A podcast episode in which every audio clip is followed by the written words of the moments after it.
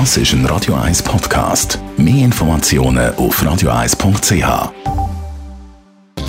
Netto, das Radio 1 Wirtschaftsmagazin für Konsumentinnen und Konsumenten, wird Ihnen präsentiert von Tracker.ch, der weltweit führende Anbieter für mobile Ortungslösungen. Die Meldung heute Morgen mit dem Adrian Sutter. Der Versicherer Swiss Life hat im ersten Halbjahr überraschend viel verdient. Vor allem der Ausbau und steuerliche Einmaleffekt haben dazu geführt, der Betriebsgewinn vom Lebensversicherer ist um 6% auf über 800 Millionen Franken gestiegen, der Eingewinn um 10% auf über 600 Millionen. Wegen der Manipulationsvorwürfe muss der Pharmakonzern Novartis in den USA mehr Informationen liefern. Beim teuersten Medikament der Welt, das eine Dosis 2 Millionen Franken kostet, sind gefälschte Testdaten festgestellt worden. Novartis geht einem Einzelfall aus, der US-Senat will es aber genauer wissen. Der Starbucks am Neumarkt Winterthur macht Ende Monat schon zu. Offenbar ist der Standort zu wenig gut gelaufen, wie das der Landbot schreibt. Das Kaffeeunternehmen überprüft die regelmäßigen Abstände in die Filialen und macht dann dicht, wenn ein Laden nicht rentiert, heisst es vom Unternehmen.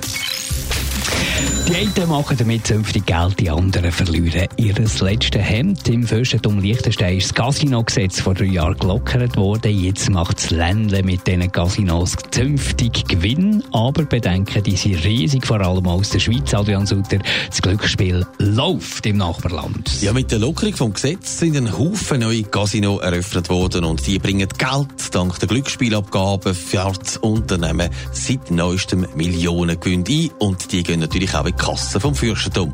Im Moment hat es im Ländle pro 7000 Einwohner ein Casino. Das ist übrigens mehr als in Las Vegas, der Zuckermetropole schlechthin.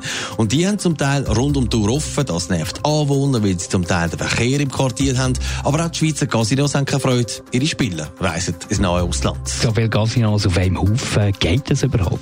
Im Moment hat es offenbar noch genug Spieler im Ländle, die dort angehen oder auch von weit her anreisen. Es sind aber neue Gesuche um, wo weitere Casinos sollen entstehen. Und dann nimmt man an, dass früher oder später der Grösse der Kleinen frisst und wieder ein paar zugehen. Eben die Leute, die reisen an ins Fürstentum Liechtenstein für zu gamblen, auch die, die nicht sollten. Ja, es wird vermutet, dass es darunter viele Schweizer hat zum Beispiel, die in den Casinos da nicht mehr dürfen spielen, also mit einem Spielverlust beleidigt sind. Das ist für Suchtexperten ein grosses Problem. Es sind Spielsüchtige, die das Verbot so umgehen und das ist tragisch. Es brauche da einen Austausch und auch Regeln, ist die Meinung. Netto, das Radio 1 Wirtschaftsmagazin für Konsumentinnen und Konsumenten, ist Ihnen präsentiert worden von Tracker.ch. Weltweit funktionierende Ortungslösungen.